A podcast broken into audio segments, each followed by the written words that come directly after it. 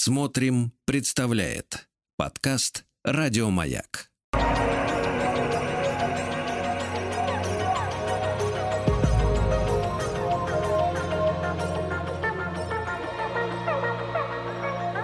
Сотворение умира. Дорогие мои, здравствуйте. Э, у меня почему-то сегодня очень хорошее настроение, и, возможно, в связи с этим я взял очень темного автора, э, очень э, смутного и запутавшегося героя, который столкнулся с экзистенциальной пропастью. Сегодня мы будем говорить о герое новеллы Франца Кавки «Превращение» о Грегоре Замзе. Э, Я уверен, что многие из вас, если не читали, то слышали э- эту историю э, и, или смотрели фильм с Мироновым в главной роли.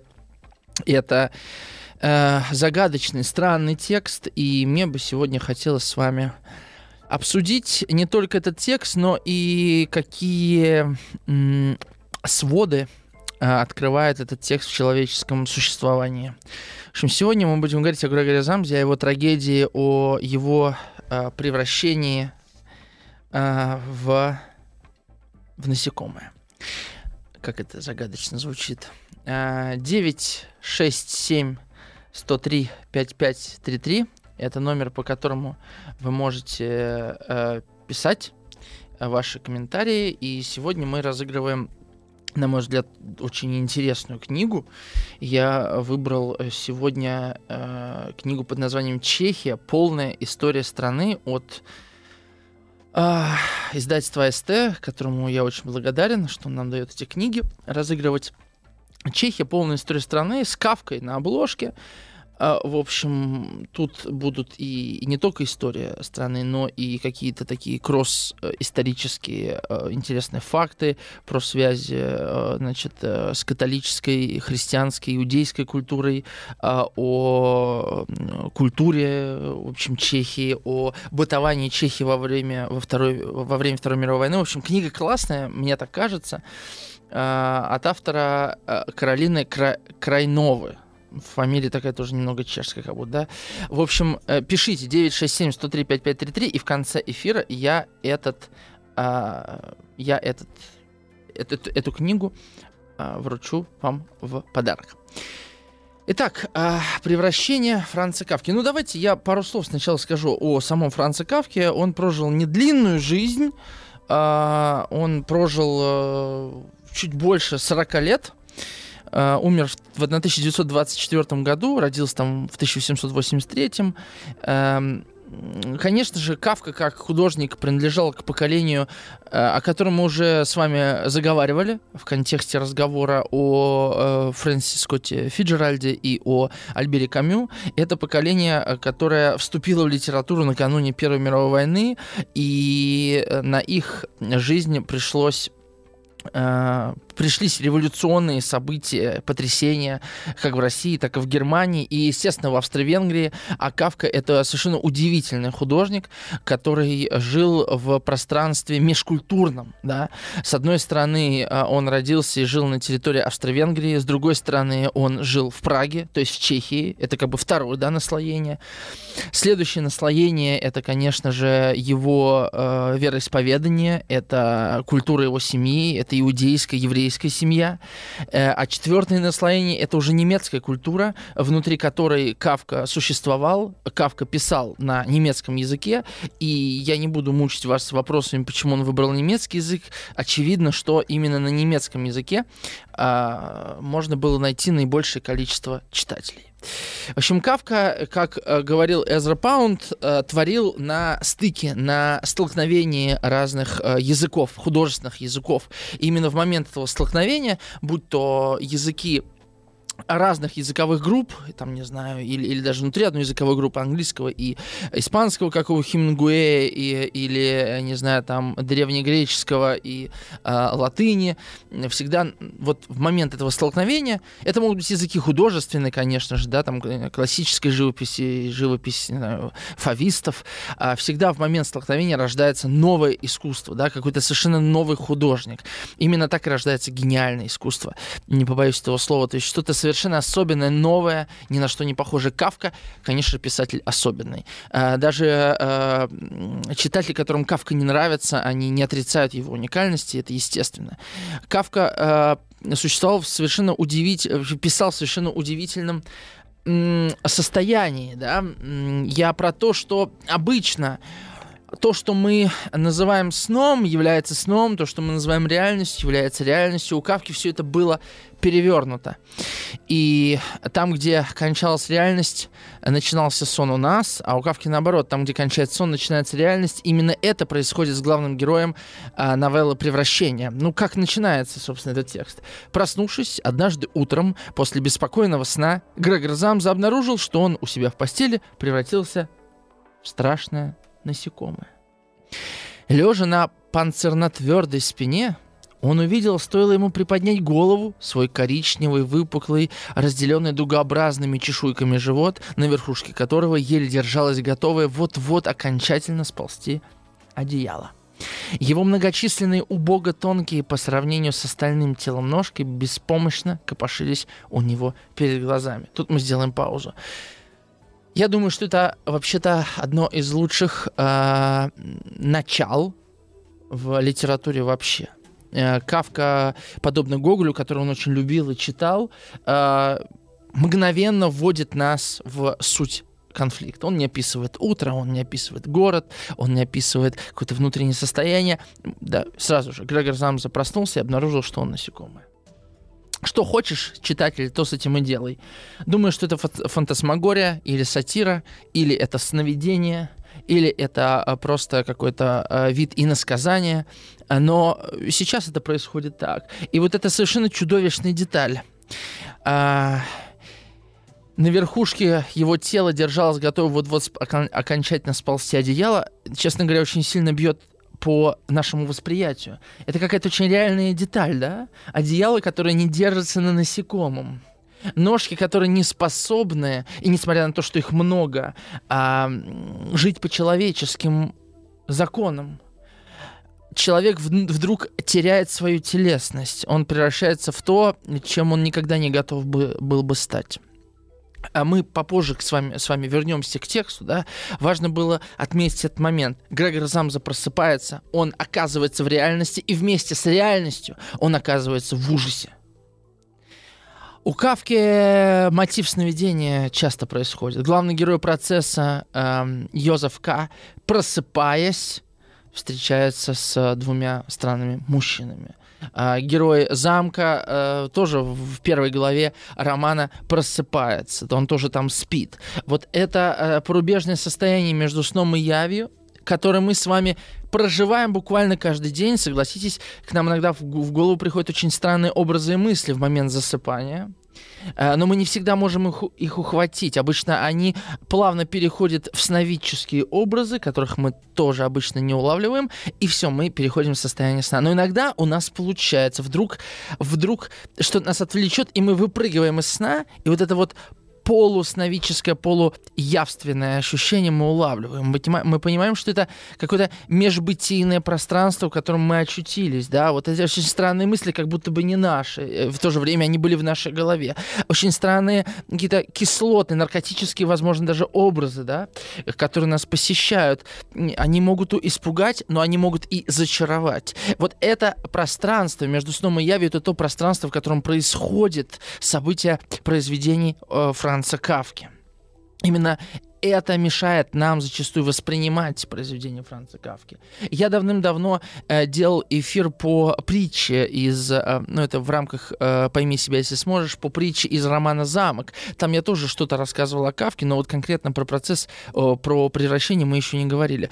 В общем, вот это вот удлиненное состояние между сном и явью, я бы так охарактеризовал вот это полусновидческое пространство произведения Кавки и жизни, отдельной жизни Грегора Замза. Что это за состояние? На самом деле, вот эти порубежные состояния, они а, а, у нас в жизни случаются довольно часто. Это состояние, в которых... Это состояние перехода, понимаете? Состояние перехода, оно всегда ключевым является э, в нашей жизни и одновременно довольно скоротечным. Это как пауза, это как перемены между уроками. Перемены всегда короче. Это как каникулы, это как отпуск, понимаете? Это как э, перерыв во время рабочего дня. Он всегда короче рабочего дня. Э, но в это, в это время умещается, умещаются самые ключевые события. Большинство вообще историй, будь то кинематографические истории или литературные истории, это истории, описывающие ключевые события между длительностями, в которых как будто бы ничего не происходит. Вот люди, кстати говоря, именно этими длительностями занимался Чехов. Вот, это его особенность, да. Э, в этом смысле Кавка и Чехов, они э, довольно разные э, писатели в отношении вот э, того пространства бытия, с которым они работали. Почему э, Кавку э, зачаровывало именно это состояние? Да, я его охарактеризовал так, можно найти ему другие э, описания. Все очень просто. Кавка жил и творил в эпоху перемен. Согласитесь, мы сегодня в точно такой же эпохе оказываемся. Эпоха, когда то, что было вчера, уже не будет по-прежнему. Эпоха, в которой мы не знаем, что будет завтра. А что происходит сегодня? Анекдот вспомнил. Извините, есть только миг между бывшей и будущей, именно он называется жизнь, да, вот, вот это состояние, да, а, между уже и еще, да, у нас есть два таких слова удивительных, а, которые антонимичны, довольно редко в языке Э, это случается, уже и еще. Вот это состояние, конечно же, было очень знакомо Францу Кавке.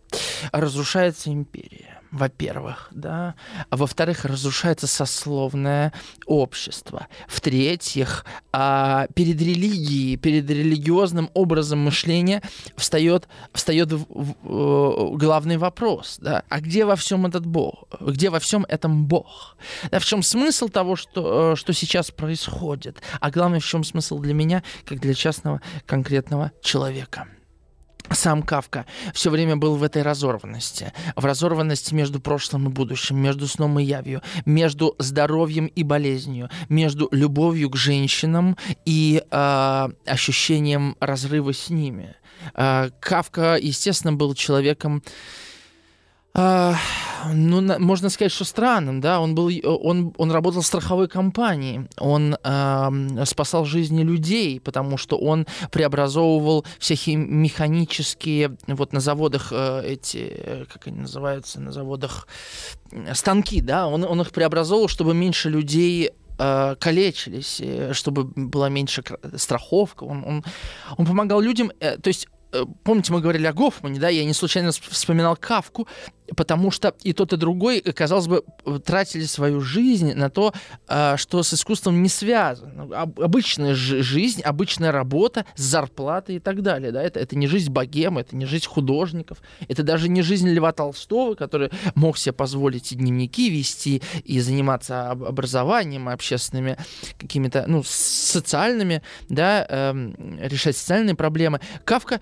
Э, работал на работе, да, любил ли он свою работу, другой вопрос, отношение у него было не такое же, как у Гофмана, но важно тут что? Важно тут то, э, что Кавка как бы принадлежал к двум мирам. Тот Кавка, который писал Э, э, прозаические произведения, это был не тот же самый Кавка, что, э, собственно, работал в страховой компании, как нам кажется. С другой стороны, как я это уже говорил э, касательно Гофмана, вероятно, не все слушали этот эфир и, и не все послушают. Э, «Житейские воззрения Катамура» довольно экзотическая книга, хотя э, очень любопытная и странная. Э, Кавка... Э, Кавка черпал идеи для своих произведений именно вот из этой обычной жизни. Один из самых жутких рассказов, что я вообще читал, это, конечно же, а, рассказ под названием «В исправительной колонии». Я убежден, что мы рано, рано или поздно возьмем э, с вами этот рассказ, обсудим его, потому что этот текст задает очень важные вопросы. К бытию вообще у Кавки можно много рассказов брать, и, и романов в том числе. Э, где, собственно, машина, да, вот эта машинизация общества, э, где правда большинства начинает меняться, потому что э, именно в 20 веке большинство начинает решать, что правильно, а что неправильно, что хорошо, что плохо, что добро, что зло, да, и сегодня мы, в общем-то, пожинаем, э, или, как говорят, пожимаем, пожинаем, да, эти плоды, э, когда большинство может выбирать ту реальность, которая не кажется адекватной реальному, да, вот Кавка жил в момент перехода да, из классического общества иерархического, монархического да, в общество уже модерновое, э, гипермодерновое да, общество, в чем-то демократическое, в чем-то более э, имеющее больше вертикальных связей, да, уже, чем горизонтальных, то общество, в котором мы сегодня с вами живем. Конечно, вот это вот состояние, да, художника в, в момент перехода, тонко чувствующего, э, тонко чувствующего реальность, не могло не сказаться на его произведениях. Все произведения Кавки, они удивительным образом сочетают в себе некую такую дихотомию между э, динамикой внешнего и статичностью внутреннего, где реальность меняется, и герой не успевает адекватно на нее отреагировать. А, и отсюда рождается некий абсурд вот этого э, э, состояние несочетаемости героя с той реальностью, которая с ним происходит, да. Э, что-то такое есть, кстати говоря, у Зощенко. Я вот вспоминаю рассказ «Жертва революции». Там есть такая фраза «Во вторник я помыл э, полы, а, а в четверг э, случилась революция». Вот это что-то такое, да? У меня есть какая-то жизнь, жизнь художника, а вокруг мир, мир меняется. Я чувствую это изменение, но я как человек просто физически, физиологически не могу соответствовать этим изменениям. Я оказываюсь вот в этом состоянии без или вне времени, да? И Точно так же, как я оказываюсь в состоянии между сном и явью. Так, я сделаю паузу и назову еще раз номер телефона. 967 103 5533. Интенсивно, да, я говорю? Ну ничего, вы можете поставить, знаете, обычно ускоряют аудио или видео, а вы можете замедлять. В общем, я с таким еще не сталкивался. 967-103-5533. Э, задавайте ваши вопросы и про кавку, и про превращение. Пишите ваши комментарии, ваши мысли. Да? А, ну, один из вопросов, который я вам задам для затравки, почему э, Грегор Замза, как вы думаете, стал именно насекомым? Или почему жуком? Почему не млекопитающим, бактерией, растением? Почему именно насекомым? Да? А, попробуйте поразмышлять на этот вопрос, об этом вопросе. Да? Еще раз, 967-103-5533. Напомню, мы сегодня разыгрываем книгу а, Каролины Крайновой «Чехия. Полная история страны». А, и мы ее вручим в конце эфира за самый интересный содержательный комментарий. А, помимо всего того, что я описал, время, а, в котором а, живет Франц Кавка, в котором он пишет, это очень шумное время. А, э, широко развиваются все новые и новые литературные школы. Они соперничают друг с другом. Если вы помните школьный курс литературы, там были символисты, акмеисты, футуристы, э, конструктивисты, имажинисты. Э, да, вот целая куча кружков, которые друг с другом соперничали, искали новые языки для отражения той истины, которую они видели.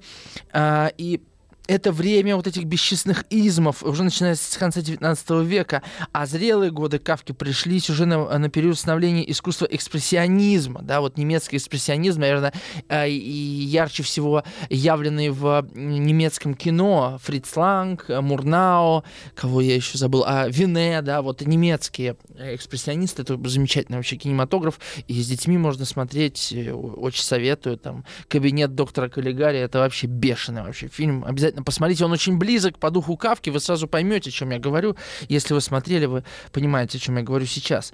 Это яркий, кричащий, протестующий, э, такой э, протестующее направление в искусстве, вот, экспрессионизм. Но Кавка оказался один, одним из самых известных и влиятельных художников того периода, во многом потому, что его невозможно было причислить ни к одному из направлений. А, это писатель, опять-таки, понимаете, не только а, стоящий на рубеже языковых каких-то культур, да, или э, культур, а, или, или религий, или, или на, национальностей. Это художник, которого нельзя было назвать ни абсурдистов, ни абсурдистом, ни экспрессионизмом, ни, ни экспрессионистом, ни модернистом, импрессионистом, да, это художник, э, который э, створил совершенно собственным, да, э, оригинальным стиле.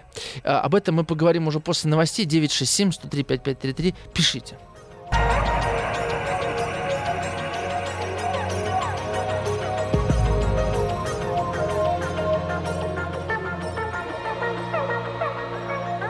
Сотворение кумира. Так, ну быстро подведем э, итог под тем, что я сказал в первом получасе. Значит, во-первых, Кавка э, и все его творчество пронизано э, ощущением распада традиционного общества. Это, во-первых, да, мир переделывается. Второе, мир новый очень сильно враждебен к человеку. Причем враждебен не почему. Герои Кавки постоянно думают, почему случилось так. Они не задают этот вопрос напрямую, но они все время находятся вот в этом состоянии сомнения относительно собственной судьбы. Насколько судьба моя, да, человеческая, связана с судьбой этого мира. Это все происходит потому, что я сделал что-то не так. Или это происходит потому, что это произошло бы и без меня. На самом деле, это один из важнейших вопросов. Удивительно, что я только сейчас его впервые сформулировал для себя. Это мое сейчас важное открытие, да. А, э, и этот мир на самом деле очень холоден и говорит, что нет. Да? А, я враждебен просто по отношению к тебе, потому что люди вообще-то все забыли. Люди просто все забыли, забыли уже очень давно. И как, как я люблю говорить, мы даже забыли, что мы забыли. Вот настолько глубоко.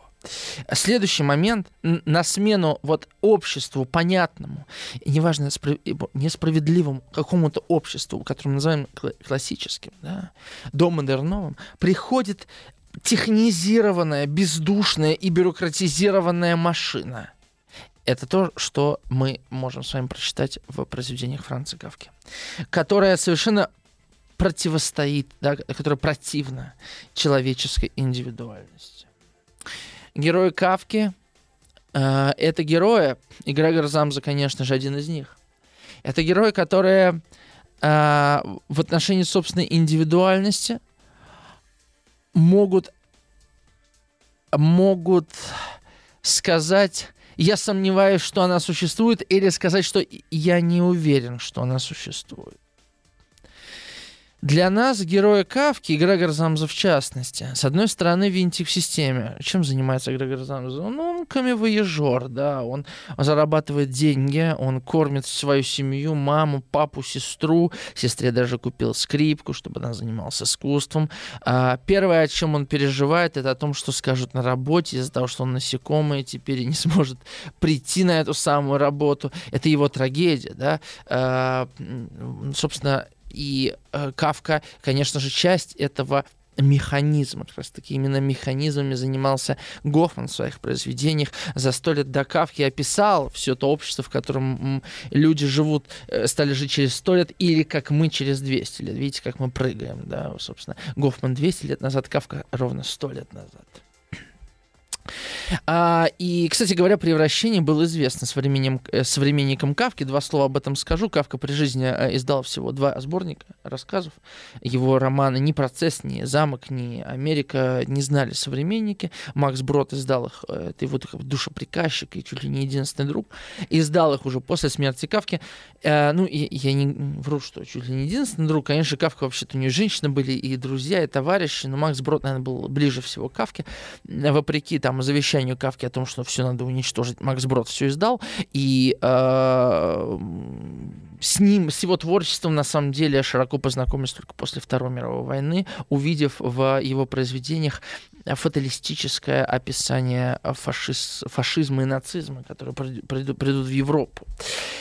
Вот, в 70-е годы Кавка стал уже всемирно известным писателем, то есть практически спустя 50 40 лет после собственной смерти.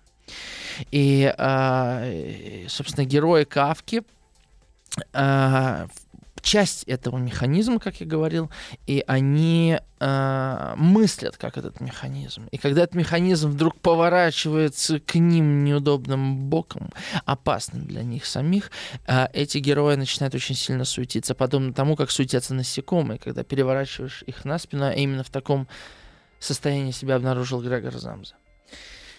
Итак, э, пришел вопрос очень интересный от э, радиослушателей из Ростовской области. Напомню, телефон 967-103-5533. Задавайте ваши вопросы.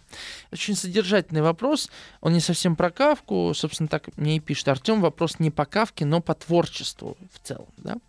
Недавно на «Маяке» была некая гостья, которая представляла некий взгляд ученого. Вот ни ее не помню, ни фамилию, ни ученого, но помню время 20 февраля 16 часов.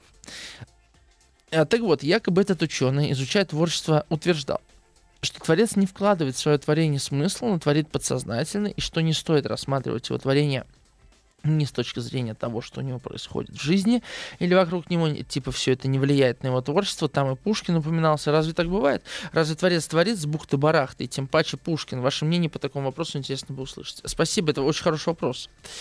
А, можно даже говорить в контексте Франца Кавки, это несложно. Мне это все как представляется? Мне все это как представляется? Э, вот у нас есть художник. Да, давайте брать гениальных художников. То есть художников, которые э, действительно слышат голоса сфер. Да, которые неземные художники. Данте, Пушкин, Моцарт, Кавка, Платонов. Где им брать материал для своих произведений? Они берут его из языка, они же пишут на каком-то языке, да, их жизнь это и есть материал, но то, что на самом деле описывается этими художниками, естественно, им самим не принадлежит. То есть э, я могу вам рассказывать историю про измену, но на самом деле эта история будет про отречение от Бога. Это действительно бессознательные процессы, которыми гениальный человек не может управлять. Это, это процессы не подвластные человеческому. Эти процессы, они проходят как бы параллельно. Вот я пишу про измену, а на самом деле через этот текст э, сквозит другой смысл, смысл э, высший смысл, да. И очень часто именно через таких э, художников с нами говорит Вселенная, с нами как бы говорит сам Бог. Я просто раска- хочу вам рассказать сказку, да, а, а через эту сказку люди меняют свою жизнь, понимаете? Если бы я просто рассказал вам сказку о том, что хорошо, что плохо, ваши жизни бы не изменились, вы бы просто ее прочитали и все. Но вот это какая-то, какая-то это сокровенный разговор, понимаете? То есть разговор с кровью, разговор с тем, чем мы не можем управлять. Вы не умеете управлять своим сердцем, потому что мышцы, которые у нас в сердце, мы, мы не умеем их сокращать. И это могут делать только только там э, йогины на седьмой ступени, наверное, да. А, и в связи с этим, конечно, ответ мой будет двоякий. С одной стороны, действительно, художнику не принадлежит его гениальное и чистое человеческого уже да, творение. С другой стороны, он является тем самым медиумом, который а, это все передает нам это, это курьер между миром э, горним, да, и миром земным, нашим миром, человеческим миром. именно поэтому таким художникам не важна оценка. Им как людям важна оценка, но им как э, медиумам оценка не нужна вообще. Понимаете? Это откровение. Откровение не нужно оценивать. Откровению не нужен фидбэк, отзыв. Это просто откровение, это просто правда. С музыкой проще всего приводить примеры, потому что музыка быстрее всего пробуждает к жизни, потому что она сложнее всего интерпретируется. С текстами сложнее, да. Но живопись э, зачастую влияет точно так же. Вы не можете объяснить, почему именно эта картина пробуждает в вас какие-то чувства, э, пробуждает вас как человека. Но она это делает. За счет чего это не так важно. Пусть занимаются этим искусствоведы, литературоведы, э, другие художники интерпретируют это. Но вот это уникальное влияние на человека и связь с ним, эта связь, конечно же, вертикальная. Искусство, искусство дает нам возможность вертикальной связи. Э, и когда я говорю, что есть книги, которые можно читать, а можно не читать, да, э, как я говорю, есть творчество, которое можно, а которое нельзя не, да, вот, вот нельзя не смотреть фильм, а, или можно, можно не смотреть, да. Вот если можно не смотреть, это, это конечно же, создано людьми. Человек создал фильм, ну, можно смотреть, можно не смотреть. «Крепкий орешек» — хороший фильм, да хороший фильм. «Терминатор» — хороший, хороший фильм. Можно не смотреть, можно не смотреть, да. Вот. А какие-то фильмы, я не знаю, там, э, Феллини, Эйзенштейна, Тарковского, не знаю, Беллатар, мне кажется, нельзя не смотреть, потому что это какое-то абсолютное откровение, э, и это, это что-то вы, выше человеческого. Это вот это выстраивание вертикали. Является ли Кавка таким художником? На мой взгляд, безусловно, да. Я не думаю, что... И на самом деле, я вам сейчас это, может быть, даже докажу. Может быть, даже докажу прямо сейчас. Интригует, правда? А, ну вот я вам прочитаю еще кусочек из Кавки для примера. А, я вам прочитал первый абзац, вот второй, третий. Что со мной случилось, подумал он. Это не было сном. Его комната настоящая, разве что слишком маленькая, но обычная комната мирно покоилась в своих четырех хорошо знакомых стенах. Над столом, где были разложены распакованные образцы сукон, э, зам забыл камевояжером, висел портрет, который он недавно вырезал из иллюстрированного журнала и вставил в красивую золоченую рамку. На портрете была изображена дама в, меховой шапке и буа. Она сидела очень прямо и протягивала зрителю тяжелую меховую муфту, в которой целиком исчезала ее рука. Затем взгляд Грегора устремился в окно, и пасмурная погода, слышно было, как по жести подоконника стучат капли дождя, привела его и вовсе в грустное настроение – Хорошо бы еще немного поспать и забыть всю эту чепуху, подумал он, но это было совершенно неосуществимо. Он привык спать на правом боку, а в теперешнем своем состоянии он никак не мог принять этого положения. С какой бы силой ни поворачивался он на правый бок, он неизменно сваливался опять на спину. Закрыв глаза, чтобы не видеть своих барахтающихся ног, он проделал это добрую сотню раз и отказался от этих попыток только тогда, когда почувствовал какую-то неведомую до толи тупую и слабую боль в боку. Вот вы можете сказать, что язык, которым написан этот текст, это очень хороший перевод. Вообще Кавка у нас довольно хорошо переведен. Вот этот язык — это что-то невероятное. Это, как, в общем-то, обычная бытовая речь. Это обычный язык. Да? Это, это не какой-то поэтический, экспериментальный язык. Э, э, это обычная проза, в, во многом бытовая, много бытовых деталей. Вот он посмотрел в окно, подумал, хорошо бы заснуть. Ну, не мог заснуть, потому что не мог повернуться на бок. Это бытовуха, понимаете? Ничего, ничего такого сверх, сверхъестественного здесь нет. И между тем, Кавка, так как художник исключительный, производит революцию в языке. Понимаете, это вот подобно Кандинскому, который в а, обычном пейзаже вдруг увидел абстракцию. Ну, вы, вы поймите, вот вы идете по лесу, вы видите деревья, вы наслаждаетесь красотой, вы чувствуете запахи, вы смотрите ввысь этих деревьев, видите, какие они великаны, да? А вдруг э, Кандинский увидел, что это не лес, это абстракция леса. Это просто некая абстракция, э, сквозь которую, которая, которая сквозит сквозь лес. Вот увидеть абстракцию в том, что является конкретным. Понимаете, вот вот гениальность художника. Кавка в этом совершенно обыкновенном, обыденном языке вдруг производит революцию. То есть, смотрите, в его языке нет ничего, что принято называть модерновым. Нет разорванности, фрагментарности, сумбурности. Нет ничего кричащего, экспрессивного. А, его язык очень связанный. Это спокойное, размеренное повествование, подчеркнуто суховатое повествование, весьма обыденные обстоятельства. Это абсолютно аскетический стиль, аскетичный стиль. Нет э, никаких метафор, ни, ничего, понимаете? То есть ни грана поэзии какой-то. И между тем то есть это как бы на самом деле такая резкая критика э, стилистических, называется стилистические оргии фин де да, конца 19 века. Вот, то есть все изощрялись со стилем, даже Булгаков, я не знаю, да. А, возьмите любого писателя, будь то Джойс, будь то Пруст, Андрей Белый и так далее. Нет, Кавка пишет абсолютно не модерново, и вместе с тем происходит удивительный эффект – типичный кавкианский эффект. Когда абсолютно все ясно из того, что он пишет, но ничего не понятно. И при этом это не бред, это не связанный бред. Вот это феномен языка Кавки, мы сейчас в нем разберемся после небольшой рекламы.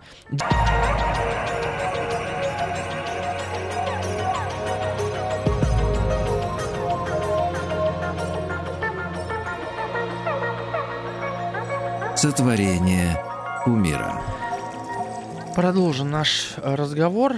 Э, пишите ваши комментарии, ваши вопросы. Хочется, чтобы вы направляли наш разговор. У меня-то как бы какой-то сценарий, представление о нем есть, но мы как бы, знаете, в школе сейчас есть в ГОС.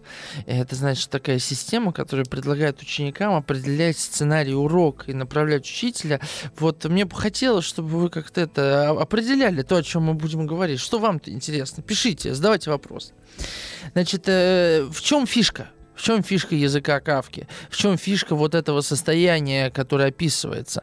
С одной стороны, нам пишут, что человек превратился в, насек... превратился в насекомое, с другой стороны, нам говорят, что человек реально превратился в насекомое. Да? И здесь мы с вами улавливаем одну очень тонкую вещь, что э, вот эта связность текста, точность, че... то... точность текста, она как будто бы очень навязчивая, да? она очень очевидная, и это даже несколько запутывает. Мне кажется, что вообще язык Кавки — это язык, э, который э, описывает формулу современного бытия, в котором мы с вами существуем. Вот вы слушаете новости, даже новости на маяке. Все абсолютно ясно, прозрачно и, четно, и четко проговорено, да? Вот это случилось там-то, убили того-то, военные действия ведутся там-то и там-то, но ведь ничего не понятно, понимаете, в чем дело? Что именно происходит в мире, непонятно. В чем смысл тех явлений, которые нам описывают, тех событий, которые нам рассказывают.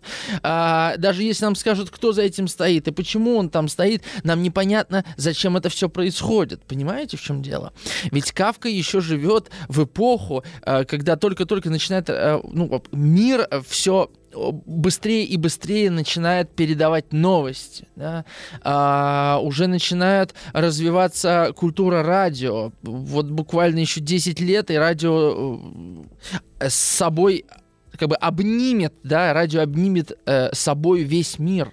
А еще спустя некоторое время э, телевидение обнимет весь мир, а потом еще и интернет, да? Вот это пространство, где огромное количество точной информации. Люди говорят, как, что они знают. Э, точные факты, статистика, очень много статистики, инфографики, э, мнений э, специалистов, экспертов в той или иной области. Но ведь ничего не понятно. Вот в чем дело. Мы, например, э, вот книга Homo, э, Homo sapiens, Харари написал, да, книга стала бестселлером не только в России, во всем мире. Вот ты читаешь эту книгу и интересно, вот так жили люди в пещерах, вот это, да, все так, факт, факт, факт, все точно. Но после прочтения книги остается, лично у меня осталось недоумение, а в чем смысл-то всего это? Почему? Зачем это все нужно?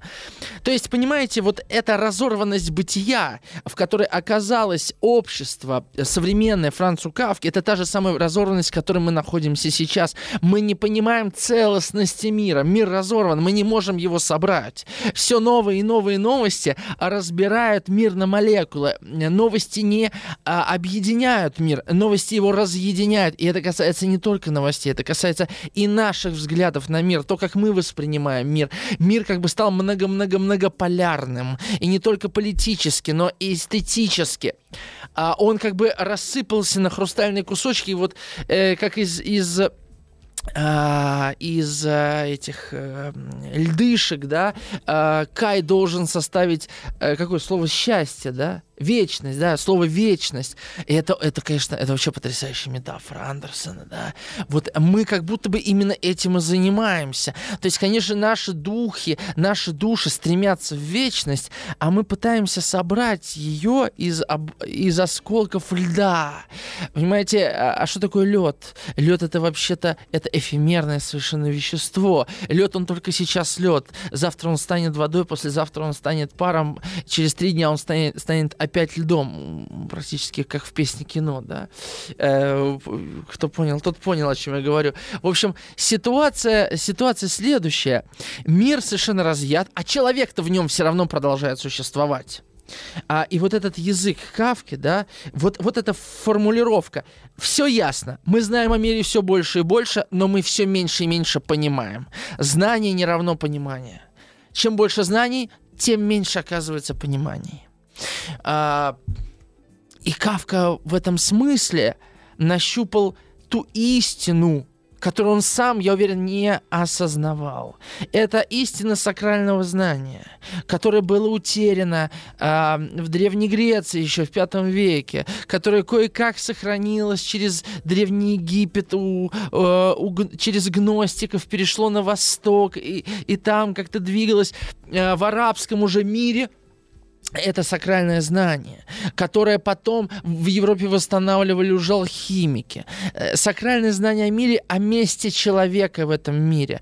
Но если это сакральное знание еще было очевидно, что оно существует для человека до модернового, до человека еще там, ну даже в 18 даже в 19 веке таких, таких, таких людей было очень много, то в 20 веке, конечно же, мы уже приняли мир бессмысленным. В том смысле, что над нами ничего нет. Наша жизнь, если она заканчивается темнотой, она, в общем-то, не имеет никакого смысла, потому что все, что я могу сделать, это сделать что-то полезное или нужное, или не сделать этого, или прожить жизнь качественно для самого себя. То есть как бы мир ну вот, э, понимаете, это как, это как э, получить ребенка э, с сознанием точной даты его смерти. И, и ты думаешь, а какой смысл вообще им заниматься, если он точно умрет? Ведь мы же, несмотря на то, что мы знаем, что мы смертны, мы, э, мы, мы желаем не думать, что, что мы смертны, именно потому что мы надеемся на какую-то вечность. В противном случае, если мы будем об этом думать, нам кажется, что все будет бессмысленным. Мне вот такой образ приходит в голову.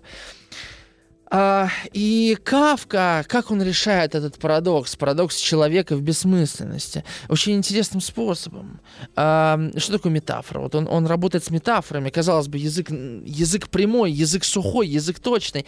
Он берет стершиеся, стертые метафоры, он их материализует. Ну, например, не знаю, человек потерял человеческий облик, мы же говорим так, а Кавка реально, да, позволяет Грегору Замзе потерять человеческий облик. Или мы говорим, это чисто абсурд. Это тоже фигура речи. Но у, у Кавки это истинно чистый абсурд, да?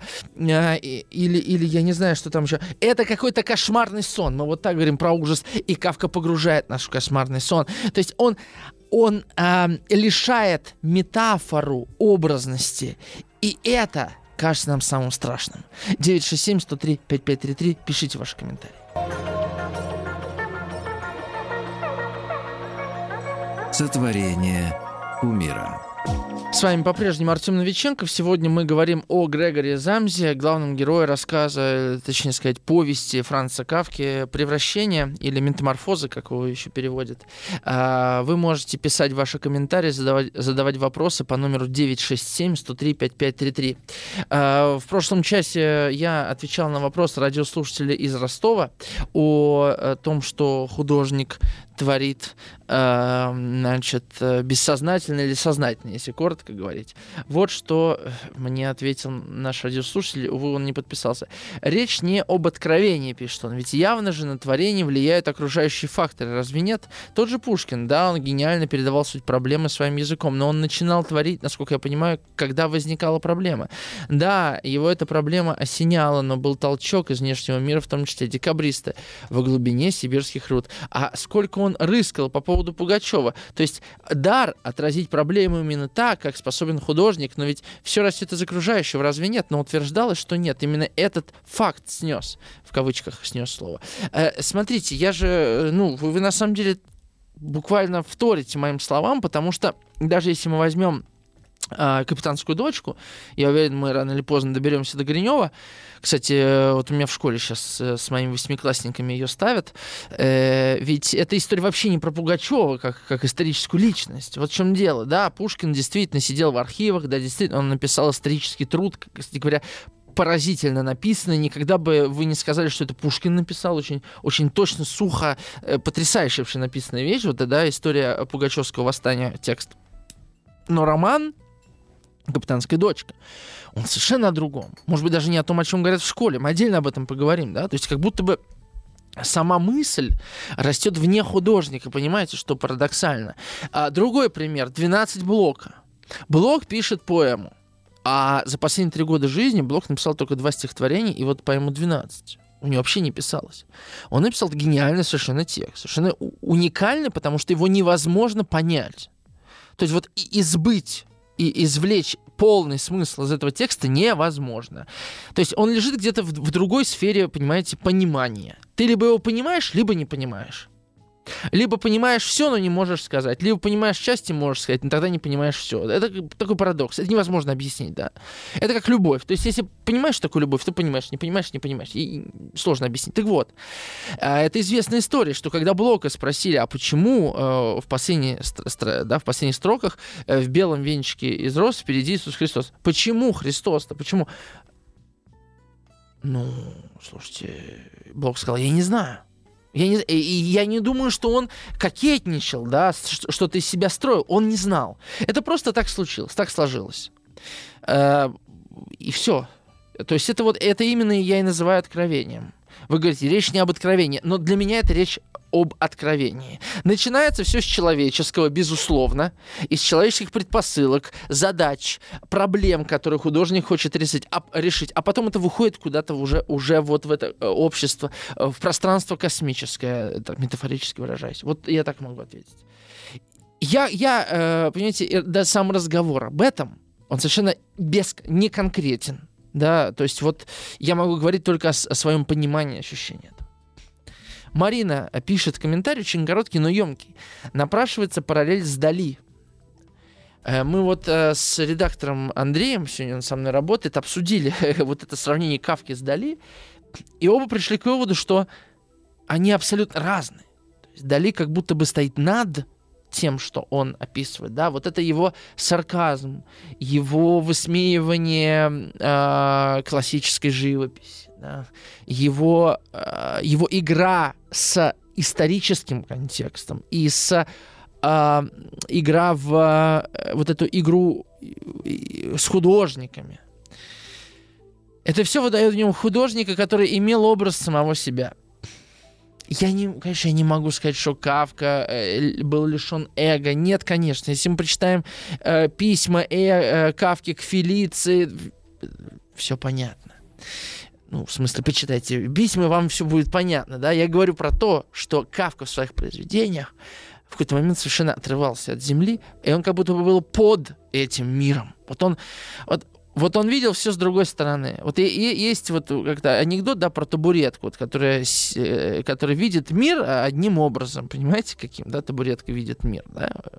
А, вот как, то, как табуретка видит мир, мы этот мир так не видим и не можем его так увидеть. На нас не сидят задницами, извините, понимаете. Вот точно так же Кавка видел мир с обратной, с изнаночной стороны. Мы называем его абсурдистом. Многие называют его абсурдистом. Но это не абсурд. Для Кавки это была норма. Э, не случайно часто э, гениальность э, идет как будто рука об руку с безумием, потому что безумие это совершенно иной взгляд на мир. Вот мы совсем почти с вами о тексте не говорим, да, о превращении, все вокруг да около ходим, но это важные вопросы, мне так кажется. Знаете, вот я небольшое лирическое отступление. Иногда я Лего люблю собирать, сыном собираю, вообще люблю Лего.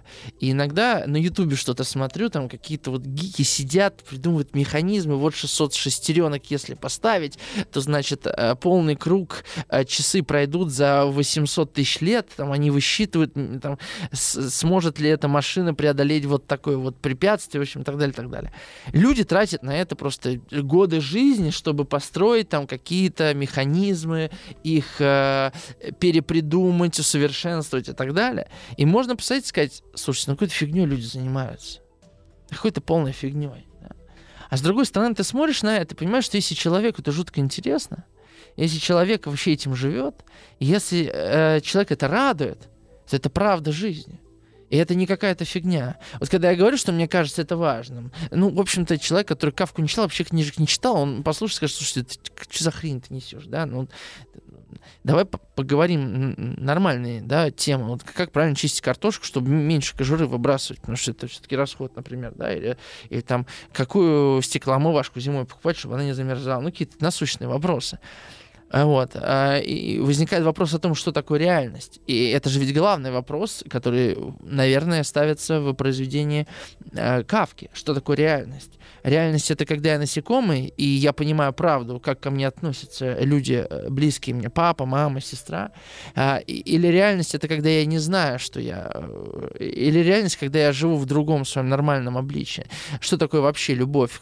Когда меня любят таким, каким я могу быть удобным, или меня любят любым, будь я насекомым или кем-то еще. Что является реальностью? Насколько мы вообще знаем реальность самих себя, реальность наших взаимоотношений с близкими? Это же очень важный вопрос. Возможно, это ключевой вопрос, насколько мы реальны. А, насколько мы реальны здесь и сейчас в глазах наших друзей и, и любимых людей, нашей семьи, в конце концов. Вот так я закрутил. Сергей пишет из Германии. Вот такой комментарий. Идя по, по летнему лесу, можно часто увидеть на дорожке жука-навозника, который беспомощно барахтается и не может перевернуться. Если ему не оказать помощь, то он так и погибнет. Видимо, именно это хочет продемонстрировать Кавка. Возможно, он хочет показать свою беспомощность и беспомощность человека вообще в этом информационном потоке на грани смены эпох. И, видимо, таким образом он пытается вызывать о помощи у власть имущих, если они смогут прочитать эту книгу. Возможно, он обращается к их сознанию просьбой что-либо предпринять, протянуть эту руку помощи людям и действительно гениально воспользоваться явлением природы для того, чтобы описать состояние. Вот что интересно. Следующий абзац превращение звучит так. «Ах ты, Господи!» — подумал он. «Какую я выбрал хлоп- хлопотную профессию.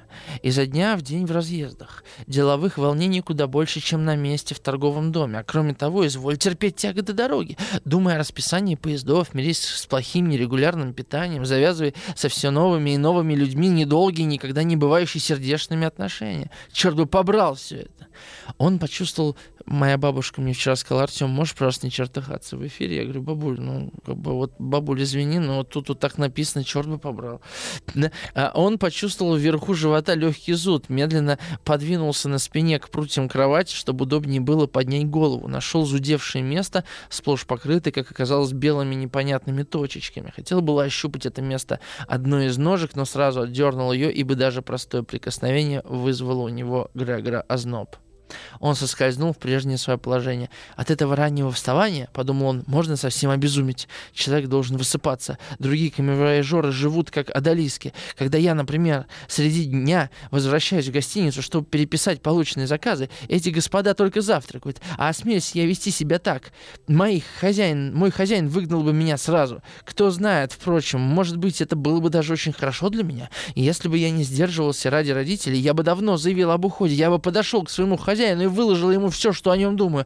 Он бы так и свалился с конторки. Странная у него манера садиться на конторку и с ее высоты разговаривать со служащими, которые вдобавок вынуждены подойти вплотную к конторке из-за того, что хозяин тук на ухо. Однако надежда еще не совсем потеряна. Как только я накоплю денег, чтобы выплатить долг моих родителей, на это уйдет еще лет 5-6, я так и поступлю. Тут-то мы и распрощаемся раз навсегда. А пока что надо подниматься, мой поезд отходит в 5.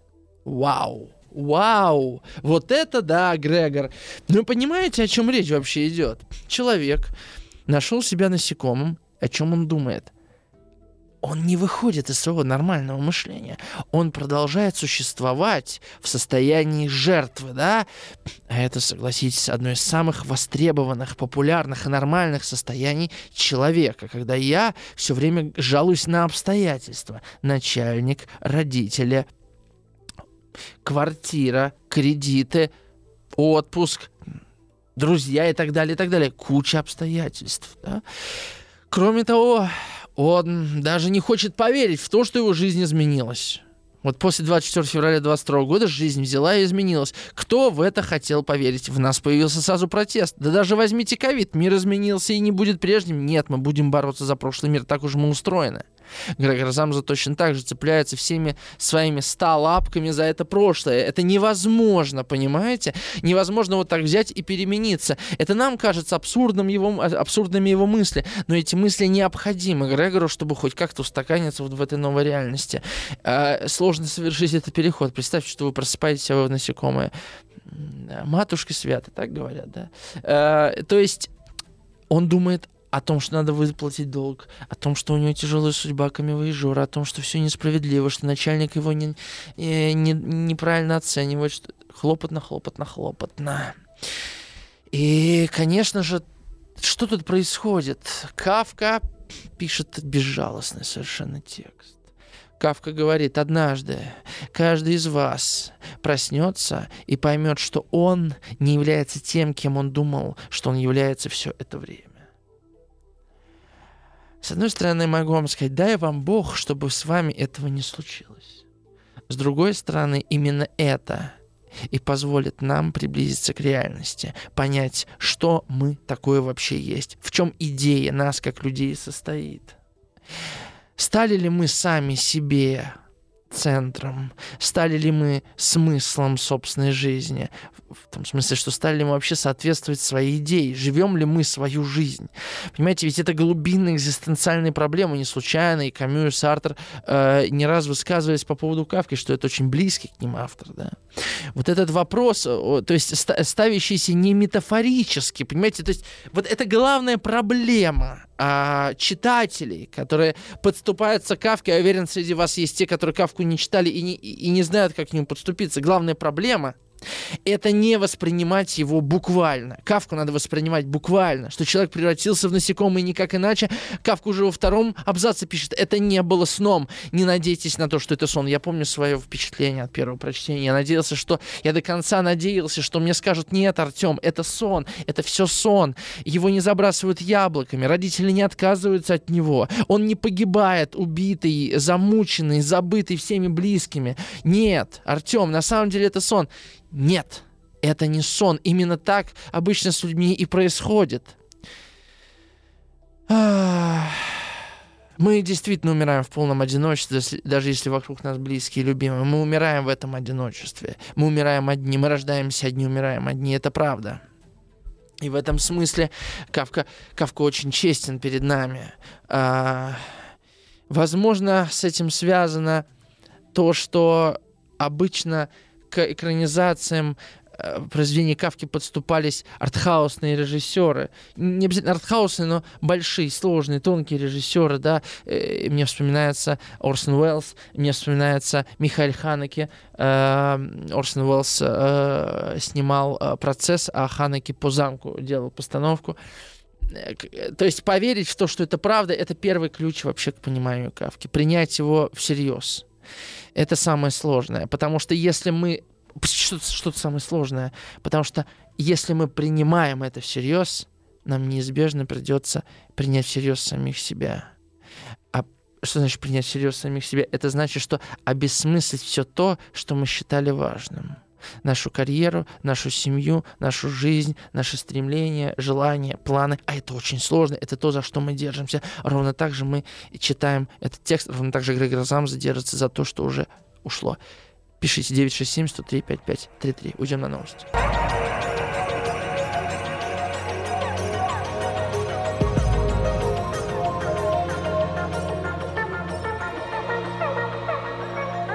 Сотворение умира. Ну что, мы продолжаем. А, можете еще успеть написать э, комментарий. У нас еще минут 20 будет. 967 103 5533. Сегодня мы обсуждаем э, нашего кумира Грегору Замзу, главного героя повести Франца Кавки «Превращение». А, и разыгрываем сегодня книгу о Чехии э, от издательства АСТ. Там и про Кавку, естественно, будет. Кавка вообще, э, начиная с 70-х годов, начали активно использовать э, для э, привлечение туристов в Праге, и ресторан Кавка, и музей замечательно сделали с Кавкой, целая куча кафе у Кавки, и музей, э, памятники, посвященные Кавке. В общем, просто, просто везде Кавка, из каждого угла торчит Кавка. Э, так что я думаю, об этом тоже будет в книге. Пишите, мы в конце эфира вам эту книгу вручим за самый содержательный, интересный комментарий или любопытный вопрос. Прочитаю еще пару комментариев.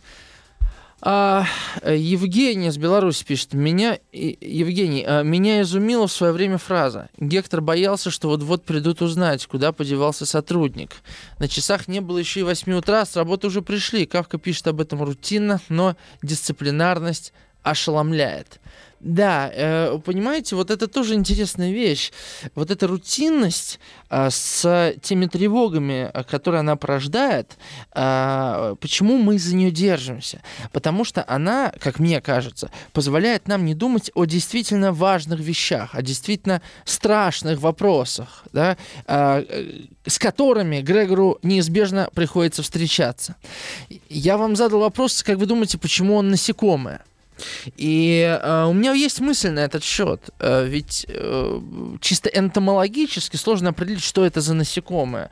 У Набокова есть отдельная лекция по превращению Франца Кавки, довольно любопытная, где он говорит о том, что если бы Грегор э, Замза знал, что он, э, какой он жук, э, э, то он понял бы, что он может улететь. Это как окно в его комнате бывало э, распахнуто. Грегор Замза мог спокойно покинуть эту комнату и улететь.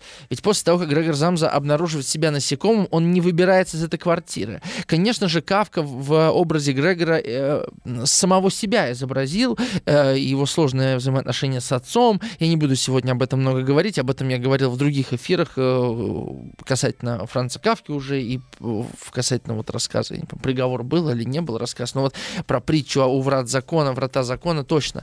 Там об этом рассказывал, про отношения Кавки с отцом. А, вот то, то, что Кавка выписывал в Грегоре Замзе себя, это точно. И квартира, кстати говоря, по устройству, по, а, ну, как это, план квартиры, да, Грегор Замзе точно такой же, который был у Кавки, когда он жил с родителями. Но а мысль моя заключается в том, что насекомое здесь, с одной стороны, неуловимо, да, а с другой стороны, это не жук и не таракан, это какое-то просто насекомое. А что такое насекомое? Насекомое, ну, это то, что есть и, и чего как бы не существует. То есть, ну да, ну вот у кого-то там пауки дома есть, ну у кого-то муравьи дома появляются. В конце концов вы шли, наступили на жука, и вы не почувствуете никакого угрызения совести. Вот если вы на машине собаку собьете, то как-то действительно очень неприятно и даже, может быть, болезненно. А вот до комара прибить, когда он тебя кусает, ну, бог с ним, да. То есть насекомое это, с одной стороны, очевидная метафора, это то, чего как бы нет, да, то как бы, как, оно как бы живое, да, но оно не настолько живое, чтобы мы чувствовали, что жизни стало в мире меньше. С другой стороны, что интересно, а, Грегор абсолютно нем. Он нем. И у Набокова есть интересная мысль на этот счет. Набоков говорит, что а, э, что же он там говорит, да, что вот эта вот немота, да, немота э, насекомого, э, это от, э, в этой немоте Кавка э, вырисовывает образ вообще человека, который не может говорить о сокровенном, о том, что действительно для него важным. Если мы возьмем с вами другой текст на похожую э, тему смерти Ивана Ильича э, Льва Николаевича Толстого, то мы увидим, что Иван Ильич говорит откровенно. Он понимает, что он скоро умрет, что перед лицом смерти ему терять нечего, он может трезво посмотреть на свою жизнь и признать, что он жил не так, жил неправильно, жил не искренне, не истинно, и мы встречаемся с откровением. И на самом деле вот это вот выговаривание э, своей неправоты становится для Ивана Ильича может быть, в меньшей степени, чем для читателя даже, душеспасительным. А Грегор Замза, оказывается, этого лишен. Грегор Замза оказывается абсолютным заложником немоты. И даже несмотря на то, что Кавка нам дает возможность знакомиться с мыслями Грегора, Грегор на протяжении долгого времени – а, беспокоится о том, как же он теперь будет оплачивать занятия скрипки своей сестры, а как же теперь он будет оплачивать квартиры. Вот очень точно комментарий, да, а как же вот сейчас вот а, придут узнать, куда подевался сотрудник, и найдут его вот, вот в таком состоянии. И, и вот что интересно, что после первого прочтения Кавки этот текст а, не кажется трагедийным. Да, это может быть драма, особенно сцены, когда отец забра- закидывает его яблоками и фактически ну, этим убивает. Причем яблоко, попавшее в Грегора и э, ну, как бы открывшее ему рану, да, которая приводит его к смерти, является не причиной этой смерти, а является поводом, потому что Грегор хочет умереть. Он не может вырваться из психологии жертвы. Он не может вырваться из того, чтобы жалеть себя, из обстоятельств. То есть в чем главная проблема-то? Грегор Замза не может признать, что он стал насекомым и что он больше никогда не будет человеком. Своего рода это, а, наверное, такая форма посттравматического синдрома. Отрицание того, как бы некое забыть, забытие, да, реальности. Фантомная боль, да, вот у меня нет руки, а рука чешется. То есть а это фантомная жизнь. Жизнь, которая продолжает существовать параллельно тебе, но ты уже не можешь ее жить. То есть ты, по идее, сейчас должен быть в департаменте или ехать на заказ, или зарабатывать деньги, но ты, леж... но, но, но ты сидишь под, под постелью, и ты насекомое. Понимаете, вот, вот эта невозможность поверить в это. Как, э, это подобно нашей невозможности поверить в то, что мы однажды умрем. И это правда. Мы все это знаем, но мы этого не понимаем. Это поразительно. Потому что в свете пони- знания, понимания о том, что мы смертны, мы бы совершенно иначе жили. То есть Толстой реализует в своих сюжетах всегда вот этот вот путь избавления да, человека от иллюзии, от, от забытия. А Кавка этого не делает. Он не дает Грегору вот этой свободы. Грегор просто умирает. И умирает как, э, как герой э, романа «Процесс». Он, умирает как животное. То есть, если там Йозефа К. зарезают как собаку, так написано это, да, его зарезали как собаку, э, ну, там, в мыслях героя это, то э, Грегор Замза умирает как насекомое, да, еще, еще страшнее. Вот умереть как насекомое, наверное, мы бы, мы бы вообще никогда не хотели. И вот эта вот раскрытая метафора, она еще ужаснее, чем просто метафора, которая дается нам, например, в сказках, притчах и так далее, да? Когда это повод подумать о смерти, но не сама смерть. Этим ужасен Кавка. Ужасен в смысле вот, вот, вот, вот влияния. И, конечно, от него очень хочется скрыться. Как шпион какой-то. Да? Прочитаю несколько еще комментариев. Марина пишет. Это происходит со всеми подростками. Однажды они просыпаются и понимают, что они не те, кем их считают окружающие. Да, это так. Но дело в том, что э, когда я начинаю беспокоиться о том, кем меня считают окружающие, э, я только отдаляюсь от самого себя. Вот в чем дело. Э, с другой стороны, на это можно посмотреть и так. Любое отдаление от самого себя меня приближает к самому себе. Потому что чем дальше я от истины, тем ближе я к истине. Потому что если я максимально удалюсь от дома, я пойму, насколько он мне ценен, если банально объяснять. Э, и по этому же примеру, чем дальше я буду в заблуждении о самом себе, чем глубже я а, постигну отчаяние о самом себе, чем ближе я познаю собственную смертность, беспомощность и бессмысленность, то есть буду в глубокой депрессии, тем ближе я подойду к собственному смыслу, если я не буду убегать от бессмысленности и отчаяния и беспомощности тоже, да. И это то, на что мы, как человеческий род, не готовы пойти. Мы не готовы э, проболеть болезнь до конца, мы хотим быстрее съесть таблетку и э, идти дальше. Хотя именно если мы проболеем ту или иную болезнь до конца, она, возможно, с нами уже не повторится, да. Вот. А, комментарий еще прочитаю. Э, телефон 967-103-5533. У нас еще будет минуток 7-8, наверное. Я э, буду рад вашим весточкам. Вашим весточкам. А, а насекомые, э, вопрос из Ростова. А насекомые это ли не в смысле ничто? Некая сущность, на которую мы не обращаем внимания, в смысле как раз той самой незаметности обычного, среднестатистического обывателя. Все эти переживания, порой не стоящие и выеденного яйца по факту. По факту. Фактически, то есть, да. А, а, дело в том, что Грегор понимает одну вещь. Он понимает, что он обуза для тех, кого он любил. А и на наших глазах люди, которые его любили, превращаются в бесчувственных, а, существ. Фактически, или как вы говорите, по факту, таких же насекомых. Это как бы вот этот вот земной мир. А, комфорт, эгоизм, гордыня, безмятежность, спокойствие. А, ну, конечно, спокойствие такое, земное спокойствие, да, когда все на норм, как говорится. И, конечно, эта история перевертыш. Когда Грегор, как насекомый, ведет себя как... Грегор, будучи насекомым, ведет себя как человек, а его родственники, будучи людьми, живут себя как насекомые, да? А, не способны ни на прощение, ни на самопожертвование, ни на принятие, ни на смирение, ни в конце концов на любовь. Грегору это все открывается. И, конечно, тут ситуация парадоксальная, потому что, с одной стороны, Грегору все это открывается, с другой стороны, он не имеет смелости все это назвать. То есть, это интересный вопрос, на который у меня нет ответа. Может быть, он у вас появится вот за эти минуты, что у нас осталось. Как вы думаете, куда попадет Грегор? Он попадет в рай, потому что он познал любовь и прощение – или он попадет в ад, потому что он никогда не жил по-настоящему, а был насекомым до еще того, как он оказался в собственной постели и нашел себя жуком.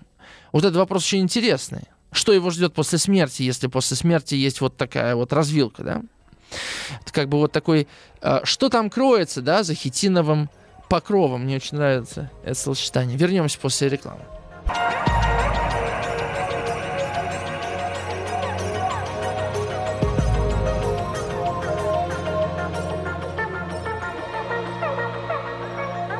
Сотворение умира.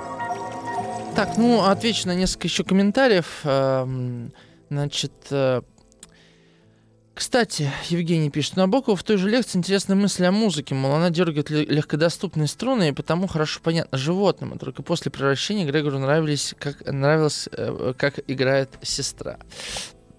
Да, вы знаете, вот Набоков, он как будто бы...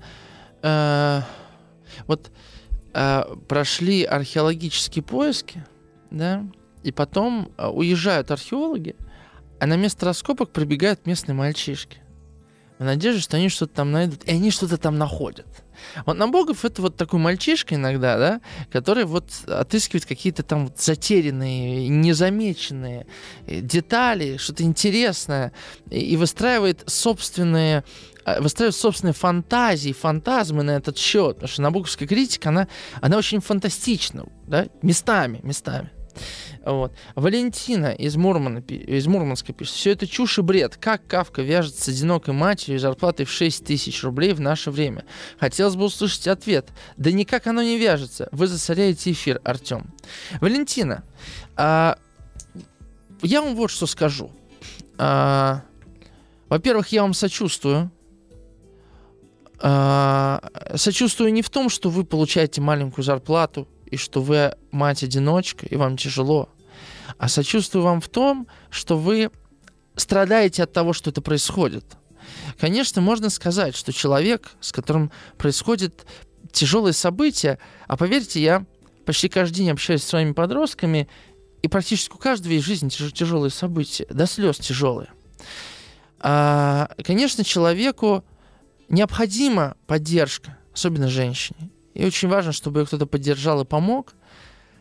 С другой стороны, почему-то с нами случается то, что случается. С одной стороны, можно винить богов и людей в том, что случилось так, и пенять на обстоятельства. А с другой стороны, можно увидеть в этом благодарность. Да, это звучит парадоксально. Может быть, это даже звучит страшно.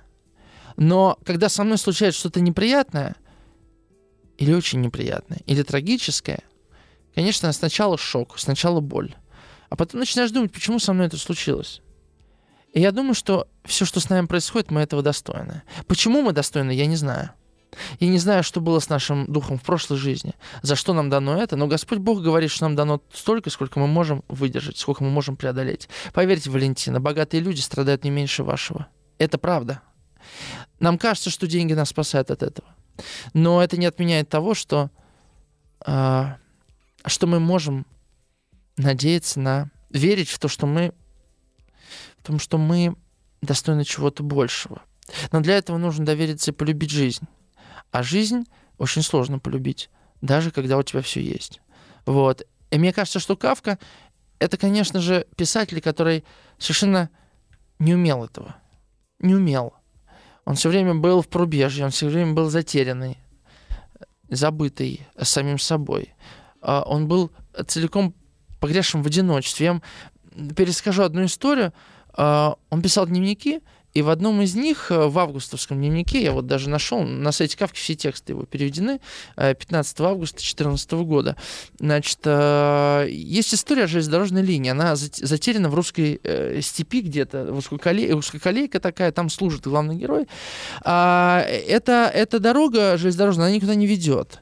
Она ни для чего не нужна, ничему не служит. И по ней изредка движется этот одинокий путник.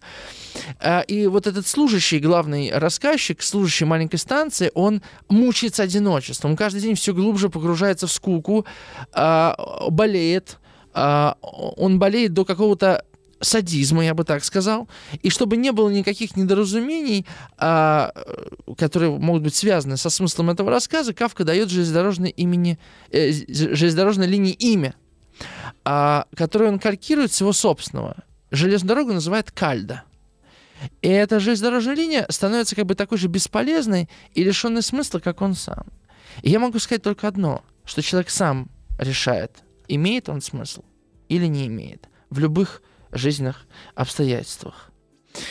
Потому что какие бы обстоятельства ни были, либо то, что мы делаем, то, что мы выстрадываем, то, что мы преодолеем, преодолеваем, имеет смысл или не имеет. И никто нам никогда не скажет, имеет или не имеет. Мы либо верим в то, что имеет, либо не верим в то, что имеет. Больше ничего не могу сказать.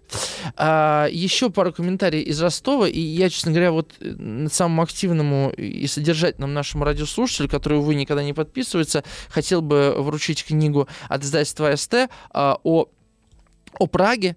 А, значит, Чехия а, полная история страны, называется книга Каролины Крайновой. А, с вами свяжется наш редактор Андрей и напишет, скажет вам, когда книга это придет. Значит, вот что, что пишет радиослушатель. А может это о том, что мы не понимаем, что мы люди и не ценим своего существования? Я думаю, что мы только тогда начнем ценить существование, когда мы познаем смерть. Как говорил Парменид, нужно сначала умереть, э, чтобы быть готовым к смерти. Чтобы любить жизнь, надо умереть. Вот э, на самом деле это очень близко к Достоевскому. Достоевского героя всегда падают на самое дно, э, чтобы вот с этого дна потом выныривать и понимать, что к чему. Я не думаю, что по-другому это как-то возможно. Все равно какое-то метафорическое метафорическая смерть нам необходима. Это нереальная смерть, конечно. Это смерть это внутренняя. Вот, вот дойти до этой крайности. Я не могу вас к этому призывать, это было бы, это было бы просто неправильно, неэтично. И, и, и, это на самом деле даже не работает. Никого нельзя призвать к смыслу, понимаете? Никого нельзя э, призвать к истине. Никого, никого нельзя, нельзя призвать к, к, к откровению. Оно либо есть, либо нет. Да? Э, я даже не знаю, зачем я веду эту радиопередачу в этом смысле. То есть э, она вроде как не развлекательная, вроде как она как бы такая околофилософская, с другой стороны, что бы я ни сказал, оно ничего ниоткуда не может сдвинуть, а, а, а с третьей стороны, если я этого не скажу, может ничего не сдвинется. То есть это как бы э, она происходит, потому что не может не происходить, понимаете, какой, как, какой парадокс. Собственно, я здесь сижу в студии, потому что я не мог здесь не быть, понимаете, это не вопрос чьей-то воли или желаний. Вот, вот оно так просто складывается, вот и все. Uh, и, ну, наверное, этом стоит закончить, да. Я могу, могу вам только сказать, что я вам желаю когда-то осознать, что почувствовал Грегор Замза, и чтобы с вами этого больше никогда не повторялось. Спасибо. До свидания. Еще больше подкастов «Маяка» насмотрим.